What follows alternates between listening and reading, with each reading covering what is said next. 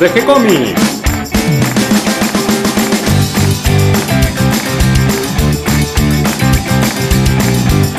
Muy bienvenidos a un nuevo episodio de G-Comics, el podcast donde hablamos de todas las técnicas necesarias para realizar un cómic, cómo dibujar un manga y todo el conocimiento requerido para dibujar esa historieta que tenemos dando vuelta en la cabeza. Mi nombre es Gonzalo García, mi intención y la de todos los que hacemos G-Comics es colaborar con aquellos que estén interesados en avanzar, en progresar, en mejorar en su formación como dibujante de cómics. Y hoy me acompaña Catalina García. ¿Cómo estás, Cata? Muy bien, ya terminando la semana, organizando un montón de cosas y muy contenta de tener hoy en nuestro podcast a Augusto Caruso, uno de los organizadores del evento de San Luis Comic Con, que vamos a estar presentes la próxima semana. Nos van a contar un poquito de qué trata este evento, eh, algunas de las cuestiones de la organización interna, lo que implica organizar un evento de la envergadura de San Luis Comic Con y eh, también para qué sirve un evento de encuentro para dibujantes, para historietistas, guionistas, un encuentro de los fans con la historieta. Pero además también esta semana estamos por cumplir dos años de G-Comics. Sí, feliz aniversario. Parece mucho tiempo ya. Sí, estábamos mirando en la bitácora de G-Comics que habíamos anotado ahí en los eventos más importantes del sitio. En realidad empezamos a subir el podcast el 25 de octubre, que subimos ocho podcasts juntos y eso fue un miércoles y esperamos hasta el 30, que era lunes, para empezar a subir el podcast diario, que fue con lo que empezamos. Así que en realidad tenemos dos fechas de festejo. y un poquito para festejar también esta semana subimos la historieta que corresponde a las nuevas series que vamos subiendo cada mes. En este caso subimos la historieta Subimos Ley Animal de Javier Solar, una historieta que tiene 12 páginas y la subimos ya directamente completa. Pero no es la primera del mes. Este mes también nos acompañó la historieta de El Jugador de Smilton, que lo tuvimos en la meetup del mes pasado y aprovechamos para también compartir un poco de su trabajo y que lo puedan conocer. Javier Solar, que es un dibujante fan de la BD y que muy pronto lo vamos a tener en un próximo podcast de invitado. Vive en Córdoba, y dibuja muy lindo, muy lindo la verdad. Así que bueno, ya saben, pueden recorrer el sitio de gcomics.online y ahora vamos a escuchar la charla con Augusto Caruso, organizador de la San Luis Comic Con. Dale. ¿Qué tal, Augusto? ¿Cómo estás? Hola Gonzalo, ¿cómo andas? Gracias por dedicarnos este ratito para hablar un poco de la San Luis Comic Con. Quería que nos cuentes eh, de qué trata, cómo surgió la idea y cómo están organizando todo para este año. Me presento, bueno, soy Augusto Caruso, eh, bueno, fanático de los cómics, eh, digamos, escultor, escultor amateur, dibujante amateur y, y bastante soñador, decirlo de alguna forma. Un entusiasta, me definiría como un entusiasta. Y bueno, en, en San Luis tuve la primer comiquería que eso me llevó un poco a... Y, tengo un grupo de amigos que siempre viajamos a distintos eventos, entonces siempre teníamos en, la cabeza la idea de que de generar el mismo evento en San Luis, o, o decir qué lindo sería que hubiera un evento de cómic en San Luis. Nosotros viajamos a Fantabaires, a eventos míticos de otros lugares, y nos veníamos siempre con las ganas de que pasara algo así. Supongo que Estarás hablando del Fantabaires del año 98, más o menos. Sí, yo tengo, imagínate, tengo 42, yo tengo 42. tengo un par de años de, de, circular en esto. Así que fue un, un sueño que, que, fue surgiendo a poquito, que estuvo largo tiempo, supongo, en tu cabeza dando vueltas. Claro, y vos sabés qué nos pasaba, que teníamos que nosotros hacíamos un taller en la comiquería los, fines de semana donde estas ideas iban germinando, ¿viste? Y se sumó una persona de Buenos Aires que también, como yo era escultor amateur, eh, había un foro que se llama Master Blaster, donde se conectaban un montón de escultores que casualmente hacían esculturas fantásticas. Y, él nos contaba que ese foro lo habían armado con la intención de poner eh, técnicas gratuitas. Estamos hablando de los albores del Internet, ¿no? Eh, donde todos entraban y no había cursos en esos momentos muy específicos, entonces te, invitaban a ingresar a esa página.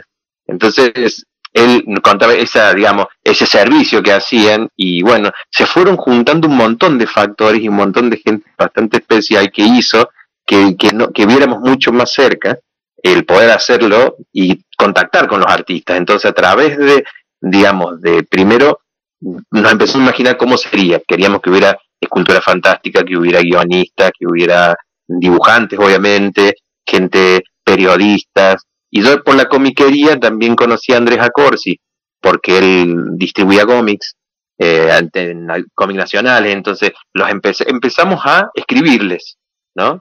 Y, ver qué posibilidades habría de que participaran. ¿En qué año hicieron la primera San Luis Comic Con? 2012.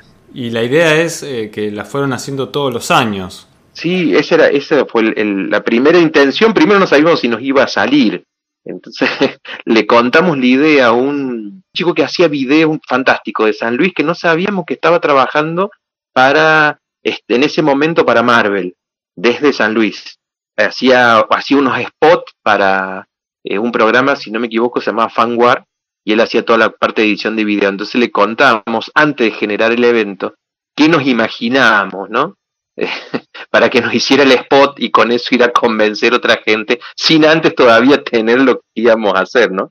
Que armaban como una pequeña historia del evento, como una temática. Es, en realidad eh, estábamos como anunciando cómo iba a ser el evento y que iba a haber guionistas para, todo. El, el spot para después ese spot se lo fuimos mandando a los distintos artistas para que vieran cuál era el, el, el espíritu que iba a tener el evento. Y para ese momento ya tenían eh, decidido el lugar, habían eh, pensado en cómo organizarlo o simplemente todavía era la idea y se lanzaron a, a, ver a quién interesaba. Primero exacto, primero lo que hicimos es testear si había interés y si viajarían porque no teníamos muchos artistas, por ejemplo, de renombre dentro de San Luis. Eh, entonces, y no, y no había mucha historia de, digamos, hay muchos dibujantes, hay muchos artistas, pero no que trabajen de la historieta y lo que lo primero que queríamos que pasara y que, que hubiera era que pudieran venir y dar talleres y contar, entonces necesitábamos ese respaldo, pequeño respaldo que, que surgió. A la primera vino Ariel Olivetti, eh, de los escultores vino Martín Canale, eh, vino, eh, vino también Andrés Acorsi. Empezaron con todo. sí, es más, viajamos y muy generosamente en una convención estuvimos charlando mucho con Eduardo Rizo, que él, hace, que él realiza la, la de Rosario, y también nos dio un montón de tips. También muy generosamente Andrés Acorsi nos aconsejó a quién traer, qué es lo que debería tener el evento. Y nosotros también teníamos un montón de, expectativas de cómo armarlo y querer conocer gente. El, creo que el primer año nos equivocamos, vino un vinieron un montón de invitados que no nos alcanzaba el tiempo, o sea, no, no todavía no llevamos el timer de cómo aprovechar esos invitados, ¿no? Eh, pero con el tiempo eso se lo fuimos mejorando, tratando de respetar cronogramas, talleres y ver también qué le interesaba a la gente y qué los acercaba a la historieta, que era lo que nosotros queríamos tratar de generar más movida en San Luis y nos dimos cuenta también que estábamos en un punto donde podían acercarse no solamente gente de San Luis, sino de Mendoza, de Córdoba, porque estamos justo en el centro del país. Entonces, eh, no solamente le acercamos eh, la historieta a los puntanos, sino que se le acercamos un montón de gente que no puede a veces hacer el viaje hasta Buenos Aires. Nos hablaste de los artistas, nos hablaste de los fans. Creo que falta una pata más que es muy importante en el evento, que son los editores. Pienso que a los que publican historietas, un evento como el de San Luis eh, resulta muy atrayente. Sí, sí, sí. Bueno, está, y a poco se han ido acercando. Este año, por ejemplo, eh, el año pasado eh, vi, eh, hubo un par, eh, este año también viene desde Chile, Cristian, si no me equivoco, porque tengo, lo, tengo me cuesta la agenda, a ver, ah, tengo los machetes. Eh, bueno, no, estamos confirmando su, que, se acerca. También de Rosario eh, tiene su sobrenombre, Capitán Barato, que también sé que... Eh, y después muchas editoriales independientes, viene siempre viene Terminus, eh, también estaban los chicos de Liberan a la Bestia, de Córdoba viene Buen Gusto Ediciones. G-Comics va a estar este año también. No, sí, esperemos. Vos sabés que casualmente ayer creo que estaba viendo, no sé si era una nota o algo que habían escrito con Hawk y no, no, no sabía que eran los mismos que habían sacado Mitofauno. Yo lo compré cuando trataba de, de, llegar al kiosco y compraba todo lo que salía, eh, me entusiasmé mucho saber que habían sido parte o que han realizado esa revista. Qué lindo, qué lindo, qué bueno. Lindos recuerdos y, y cada, cada compra heroica como la tuya era bienvenida, así que te, agradezco después de tantos años. Yo junté un par a Hawk, se lo comenté una vez, mira, junté un par que iba siguiendo la historia. Yo le contaba una vez a Hawk que en los kioscos del interior, vos para que sigan trayendo, tenés que comprar todo lo que sale. Entonces a veces compras cosas buenas, a veces cosas malas, pero la idea era seguir que también el kiosquero fuera entusiasta y siguiera comprando. Porque a veces te llega el remanente de lo que no se vendió en Buenos Aires. Claro, y vos, vos conocés bien por el tema de la comiquería. Claro, y por, y por haber comprado también desde chico todo lo que llega, lo, que llegaba, a veces sí a Buenos Aires, llegaban a veces remanentes de editoriales como Forum o Las Españolas, imagínate a las provincias, ¿no? Pienso que importante que, que, fue editoriales grandes, como sobre todo Columba, ¿no? que aseguraba que las revistas llegaban a todo el país para mantener ese interés por la historieta en las provincias, ¿no? que a veces, este, a veces eh, la comunicación, si bien hoy en día está facilitada con Internet, pero, pero es difícil que llegue el material muchas veces. O, o, esta organización, como lo que están haciendo ustedes, de armar un evento para eh, acercar dibujantes, artistas y que se contacten no solo con los entusiastas de la lectura, de la historieta, sino también con los eh, futuros artistas y los artistas actuales de, la zona de San Luis. Y como vos decís, de todo el centro del país, porque están ahí en el corazón. Sí, y te digo que siempre nos llegan propuestas muy interesantes, porque inclusive viene gente que hace cine, que está con proyectos independientes, eh, te muestran pequeños cortos, hemos hecho concursos de cortos y se van vinculando, que el, guionista que hace guiones para cómic también conoce y, se junta con un soñador del cine y se junta con alguien que está haciendo stop motion y con otro, se cruza con, se han conocido dibujantes y guionistas en el evento y está buenísimo que después de una charla te dicen, mira, yo lo conocí a Luciano acá y, y después hicimos, más adelante hicimos Hitch o te cuenta, el otra vez estaba muy orgulloso escuchando cómo eh, Saracino, o no, era una entrevista a Carlos Gómez que también contaba que, que habían, que también acá había conocido a Luciano y habían craneado para hacer, eh, si no me equivoco, era Kuntur, algo así, una historieta de un inquisidor. Claro, son, son, lugares de encuentro de dibujantes, guionistas y, así como también los, la gente que, que es de la zona conoce obras, e historietas y editores y dibujantes, también entre los dibujantes y los guionistas se este, generan nuevos proyectos. Sí, es, es, buenísimo ver de, de que generas o que pones tu granito de arena para que se produzca. Hay un chico que viene, que sabe viajar todos los años desde Merlo y viaja desde que tenía ocho años. Y vos lo ves, es un adolescente y sigue viniendo y le, le muestra la carpeta a los dibujantes que vienen. O sea que en, en, un, en un punto damos cumplido lo que nosotros queríamos generar. Después, o sea, y lo disfrutamos, pero todos los años tratamos de que, digamos, de sumar más propuestas, de generar que el espacio sea un, un espacio piola tanto para el artista, para el que viene también a mostrar, el que viene a verlos y, y también los que vienen a disfrutar de, otros temas, ¿no? Porque muchos se acercan, quizás a veces se acercan por otro motivo, como puede ser el cosplay, y, y terminan viendo gente dibujando en vivo o haciendo escultura fantástica en vivo. Se produce una mezcla bastante interesante. Quería que nos cuentes también un poquito de cómo organizan el evento eh, desde cero. Eh, dicen, bueno, ya cumplimos el del año pasado, suponete 2018, ya lo terminaron. Inmediatamente pienso que empezaron a cranear cómo organizar el de este año, el 2019. ¿Cómo se dividen las tareas? ¿Cómo organizan? Eh, ¿Cómo piensan en cuáles podrían ser los invitados? Contanos un poquito la cocina del evento. es bastante, vos sabés que eso, llevamos muchas reuniones durante el año, tenemos un equipo de más de 10 personas, que somos todos amigos, ¿no? Y bueno, tenemos una de las chicas es organizadora de eventos, que es Edith, entonces Edith siempre le aporta a veces la parte formal, eh, Marina, que es mi señora, lleva los stands, entonces también es la que se encarga un poco de ir recepcionando la, esa parte.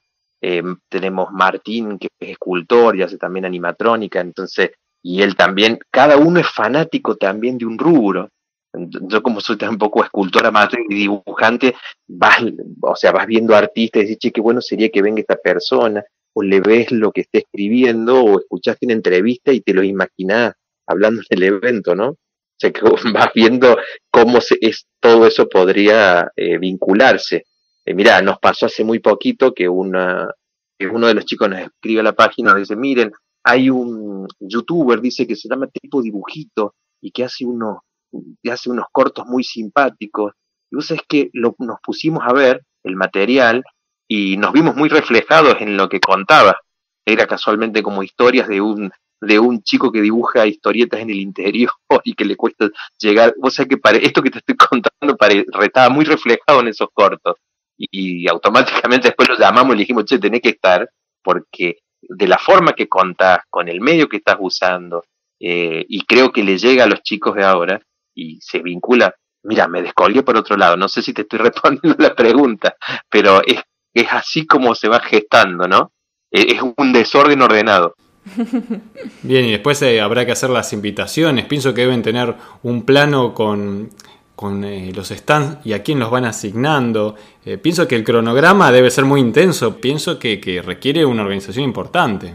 Sí, sí, por eso te digo que somos, en, en cuanto a la división de tareas, nos vamos, por ejemplo, una persona es la que se contacta y, casualmente va testeando el interés de venir o no. También tenemos eh, dos que se encargan específicamente de los sponsors, porque somos el, el evento lo gestionamos y conseguimos los fondos nosotros. Entonces, vamos también eso, vamos viendo, llevando obviamente los costos de cuánto nos va para cubrir todos los gastos del año. Eh, bueno, vamos buscando eh, hoteles que se prendan, asociaciones. Eh, fuera de esto, eh, también como tan, nos, gusta mucho autogenerar cosas dentro del evento. Entonces, por ejemplo, estamos, pensamos los puntos de foto. Si no vienen desde otra provincia con el, con el punto de foto, se genera, por ejemplo, el año pasado, y si Martín hizo un, como es escultor, junto con dos chicos hicieron un tigre de He-Man, el tigre de He-Man a escala real, ahí a tres metros, es Battlecat, eh, para que los chicos sacaran la foto, por ejemplo. Entonces, eso ya también lleva un trabajo que lo programamos y decimos, bueno, vamos a hacer algo a esa escala, bueno, empieza en esta fecha y tiene que estar para esta fecha terminado. Después tenemos también, como decía, quiénes son las personas que días ingresan, eh, la distribución, también pensamos cómo van a distribu distribuir los stands para que no todos estén el, donde colocamos el escenario, sino que sea bastante interesante el recorrido para que también les sirva a todos los que vienen, no solamente a vender, sino mostrar su trabajo. También pensamos actividades al aire libre, porque este, el lugar donde hacemos el evento, tiene un parque, un lago, eh, entonces también tenemos actividades como la arquería, como, bueno, temas de, de, juegos de rol, ludo, que también lo hacen al, al aire libre, ludoteca, que las hacen al aire libre, tenemos proyección de películas, cortos. ¿Ustedes tienen como una parte de eventos fija, digamos, de actividades fijas que hacen todos los años o van variando siempre? Siempre le vamos agregando, siempre vamos agregando y testeando actividades. ¿no? Por ejemplo, eh, el año pasado nos había gustado un, una actividad que es la batalla de dibujantes, que la vimos realizada en otros dos eventos y la sumamos. Siempre tenemos el concurso de cosplay, el concurso de dibujo y vamos también variando. Hay veces que ha habido un concurso de cortos, todo depende también el tiempo y las propuestas, ¿no? Pero siempre fijo el de dibujo, el de cosplay y de cosplay infantil. Este año se sumó la batalla de dibujantes y estamos armando una que es media sorpresa, una actividad media sorpresa que, digamos, estamos terminando la de gestar. Tenemos que, viste, nosotros hacemos como demos, nos juntamos antes, vemos cómo, cómo surge, si nos divierte a nosotros, nos convencemos, nos autoconvencemos que le va a divertir al público. Qué bueno, nombraste un montón de actividades que resultan muy interesantes, además de los concursos, y te quería preguntar si había talleres también. Sí, casualmente eh, muchos de los invitados que vienen eh, se están dispuestos casualmente a, dar talleres. Uno lo iba a dar eh, Pablo Túnica, que iba a estar dando un, un, taller, también Abril Barrado, que iba a dar algo de anatomía con modelo vivo. También estaba mm, eh, Mauro Serafini, que va a estar en un taller de, de para chicos eh, de dibujo de monstruos. Y están todavía cerrándose un montón de actividades y talleres, porque la verdad que nosotros lo dejamos, igual hay mucho dibujo, dibujo en vivo y talleres que a veces se dan, mini talleres que están en los mismos stands, que esos probamos el año pasado, que también gustó mucho, en, específicamente en la parte de los escultores, que como te contaba, como el evento empezó mucho por también por Master Blaster, por esta página que te decía que contactamos, eh, hay mucha cantidad también de escultores de, mm, de figura fantástica que vienen al evento. Entonces se hacen muchos talleres de eh, modelado de figuras, quizás en los mismos están, aparte de talleres de escritura, de guion, de diseño de personaje. Bueno, Gretel, creo que Gretel Lusky va a dar el de diseño de personaje. Qué lindo, porque no solo es a visitar o a participar en un concurso, sino que también se puede ir a aprender. ¿Los talleres son gratuitos? Sí, sí, siempre está, está pensado que todos los talleres que se hacen durante el evento sean gratuitos. Lo hablamos siempre con los, con los artistas, que por eso les preguntamos qué es lo que les gustaría dar y la verdad que se llevan, eh, que la gente es muy agradecida, porque como te digo, hay mucha, digamos, el, la gente del interior está muy ávida de preguntar y de mostrar su trabajo y ver, eh, de aprender, ¿no? Claro. Porque no pasa, no, tenés talleres de dibujo y tenés talleres de escultura, pero no tan específicos, con gente que esté trabajando en el medio. ¿Y la entrada también es gratuita? No, porque le come, al principio sí, al principio fue porque teníamos, digamos, conseguimos que se financiara el evento a través de algún ente cultural, pero con el tiempo a veces eso no tuvo continuidad, entonces lo que tratamos es de, de autofinanciarnos, ¿no? Entonces le ponemos una entrada muy, muy, muy accesible, pero con eso fondeamos el evento. Que además tienen el plus de todos los talleres y todas las actividades que tienen de forma gratuita, porque ya pagaron la entrada. Exacto. Imagínate que la entrada anticipada este año va a estar 150 pesos. Es interesante que hayan podido independizarse, digamos, de, esa ayuda que a veces es tan importante, porque eh, en realidad la cultura necesita apoyo, pero eh, a veces la conseguís por ciertos momentos, ¿no es cierto? Como eh, pudieron ustedes para arrancar tal vez, pero después muchas veces nos falla aquí en nuestro país la continuidad en los eventos culturales. Bueno, eso fue, ese es uno de los objetivos que tenemos, eh, que darle continuidad. Eh, somos de Cuyo uno de los eventos más longevos, ya llevamos ocho años. Sí, sí, y pienso que de todo el país también, porque el problema es justamente ese, poder continuar a lo largo de los años y además con la frecuencia que lo están haciendo ustedes de que sea todos los años, ¿no? Algo similar a la Crack Bam Boom también, ¿no? Que, le lleva apenas un par de años de ventaja, en, cuanto a cantidad de tiempo, pero que también ha sido algo impresionante en cuanto a lograr la continuidad y creo que todos los visitantes de, las convenciones lo van reconociendo con el tiempo, ¿no? Se van volviendo más importantes y lo mismo los participantes, eh, los artistas, los editores, también agradecen y le dan esa importancia a lo que va teniendo una regularidad, como es el caso de ustedes. Sí, la verdad que bueno, fue ese uno de los objetivos de que si bien siempre conseguimos que nos apoyen de alguna forma, nosotros nos pusimos en, siempre tratar de, estar. Finalmente, para cerrar la nota eh, y para que nos entusiasmes para participar este año de la San Luis Comic Con el 8, 9 y 10 de noviembre, que nos digas si ya tenés eh, algunos invitados especiales, eh, algunas charlas que se van a dar y si también va a haber alguna exposición dentro de la feria.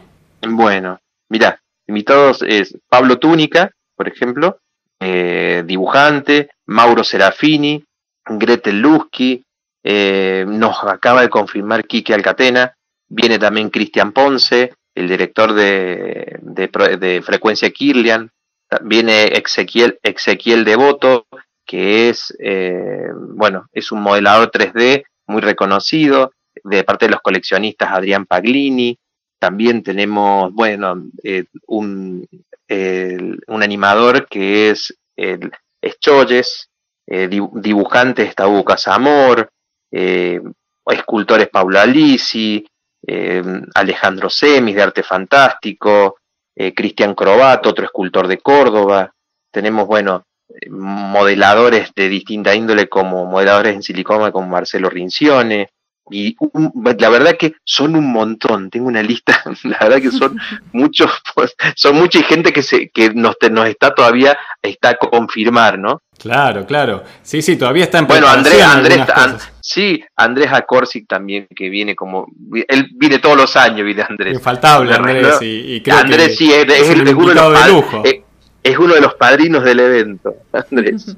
bueno, como te contaba también Cristian de, de Chile, eh, no, la verdad que es una, una, un- este año donde una muy buena propuesta. Y en cuanto a muestras, están como son los 80 años de Batman, va a haber como una muestra realizada por fanáticos que tiene que en, en una escala 1 en 3, que son unas figuras de entre 60 y 70 centímetros, que la idea es recrear toda la, la Bat Family y los enemigos. Así que lindo, va a estar va a estar muy bueno para el año pasado hicimos una así de He-Man y la verdad que estuvo muy buena qué y este año mm, también va a estar con esa temática, ¿no? Eh, bueno, Augusto, te agradezco este tiempo que nos dedicaste, todo esto que nos contaste para entusiasmarnos a participar de la San Luis Comic Con el 8, 9 y 10 de noviembre en San Luis, por supuesto. Y, y bueno, vamos a ver si, si nos acercamos nosotros también, por lo menos Catalina participando ahí con los libros que estamos editando. Así que va a ser lindísimo que, que se puedan conocer y ojalá pueda participar yo también en alguna próxima. Me encantaría. Los esperamos así y aparte conocerlos personalmente. Ya eh, me estoy muy intrigado. Quiero Y finalmente, Augusto, eh, si la gente quiere conocer eh, de tu trabajo como artista, tus dibujos y sobre todo tus esculturas fantásticas, eh, ¿a dónde puede dirigirse? No, soy muy tímido. Te vas a tener que ir a buscar ahí a, a la. Sí, sí, vos sabés que siempre pongo una escultura dentro de todas las esculturas que están expuestas, hay una siempre mía. Me, me- me- me obligan. Y sí, hay que, hay que animarse a mostrar el trabajo. Es algo que yo también Sí. estoy aprendiendo. Sí, sí, sí. Disfruto mucho del proceso. Eso me parece bueno. que me parece que siempre me quedo disfrutando el proceso. Bueno, es lo más importante. Es eh, al final Sí. lo, lo que vivís vos en ese momento y el resto es eh, ya vida propia de la obra, ¿no? Una vez que está terminada es como un hijo, bueno, hace su vida y se, será este, el público que lo juzgue. Así que hay que animarse a mostrar. Sí, sí, sí, sí. Más en tu caso, con todo este trabajo extra que te mandás de organizar la Comic Con de San Luis. Sí, sí, la, la verdad que lo, lo, lo disfrutamos mucho. Tanto yo como el resto de los chicos lo disfrutan mucho. Espero no haberme olvidado de nadie. Siempre me olvido de un par. Bueno, igual que- vamos, Que es más, podría decir, ahora que, ahora que me acordé, así el- me, estoy, me estoy olvidando de Silvina, de Mario, bueno, que Mario es coleccionista, Silvina hace props, hay un, mo- somos muchos, siempre me olvido de uno. se entusiasma más escuchar directamente eh, a, a quienes están trabajando ¿no? en la organización de estos eventos, porque uno va y después participa en el evento y es como si se hubiese hecho solo. Y hay una cantidad de trabajo impresionante que hacen meses. ustedes. Vos sabés que, como te como que te contaba cuando, yo tengo un montón de anécdotas de cuando fui con ese video, porque después se los voy a pasar.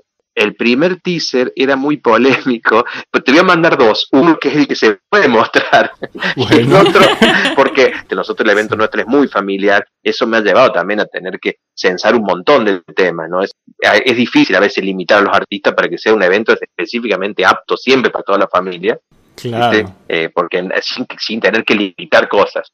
Y justo cuando yo había, había transmitido a este chico que me armara un spot que fuera así, muy de ciencia ficción y pasando todo el trasfondo que fuera San Luis, ¿no? Por ejemplo, naves y cosas pasando por, por estructuras viejas que tiene San Luis.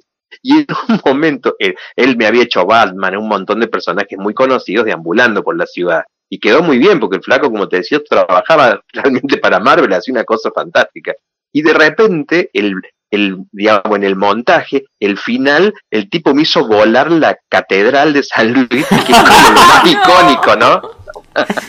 entonces, entonces del No lugar donde, exacto, en el lugar, claro, iba a ser una polémica en el lugar donde yo tenía que hacer el evento, que lo sigo haciendo todos los años, me dice el, el- en ese momento era mi jefe, me dice, no, mirá, hace, mostrá todo que me parece buenísimo, pero no mostrés eso de la catedral porque nos echan a los dos. O sea, Nos exilian de la Bueno, provincia.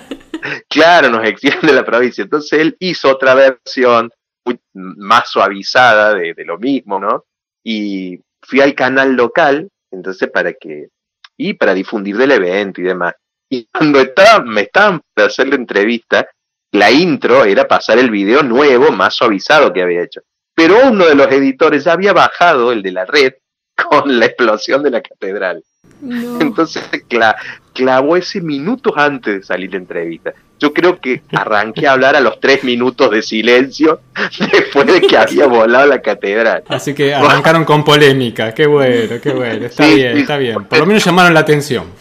Sí, sí, te voy a, te voy a pasar ese para que veas que, que no, pero ese no lo subí, subí, subí, todos los demás fueron uno mejor que el otro. Este chico ya no trabaja para porque el, el, año pasado, el anterior, se fue a los Emiratos Árabes y, y está trabajando, anda trabajando por todo el mundo, se llama Diego Corvino. Este, bueno, te agradezco, Augusto, buenísimo y un gusto conocerte, aunque sea por teléfono, espero que nos conozcamos personalmente. Seguro va a ir Cata para la Comic Con de este año, así que la vas a conocer. Y, te agradezco todo este trabajo que haces, eh, todo lo que sea con amor y cariño por la historieta, me parece que es más que bienvenido y ustedes están mandando un trabajo impresionante ahí en San Luis. Y como, como vos mismo decías, estás ahí en el corazón del país, así que a darle para adelante y cuenten con nosotros para todo lo que sea difusión eh, aquí en Buenos Aires o, en todo el país también, a donde podamos llegar nosotros, este, cuenten con nosotros. Bueno, muchas gracias. Eh, así que felicitaciones, Augusto, y, mil gracias. Hasta pronto. Abrazo. Hasta aquí llega el episodio de hoy. Espero que toda esta información les resulte útil e interesante. A mí me encantó la charla con Augusto Caruso. Le damos la bienvenida a todos los que se sumaron al episodio de hoy y gracias a todos los que nos comparten en sus redes sociales y ayudan a que cada vez seamos más. Recuerden que pueden escucharnos en iTunes, en Evox, que estamos en Google Podcast y también estamos en Spotify, que si les gustó el programa pueden darnos un me gusta o pueden escribirnos y acercarnos sus sugerencias y propuestas a través del mail o las redes sociales. Estamos en Twitter, en Facebook, estamos en Instagram y algunas que otras veces también estamos en Pinterest. No se olviden de dar una vuelta por gcomics.online, donde van a encontrar historietas, cómics, manga, que los artistas comparten generosamente con todos nosotros. Escríbanos, les responderemos siempre con alegría y por supuesto continuaremos publicando nuevos episodios. Muchas gracias a todos, muchas gracias Cata y hasta el próximo encuentro. Hasta la próxima.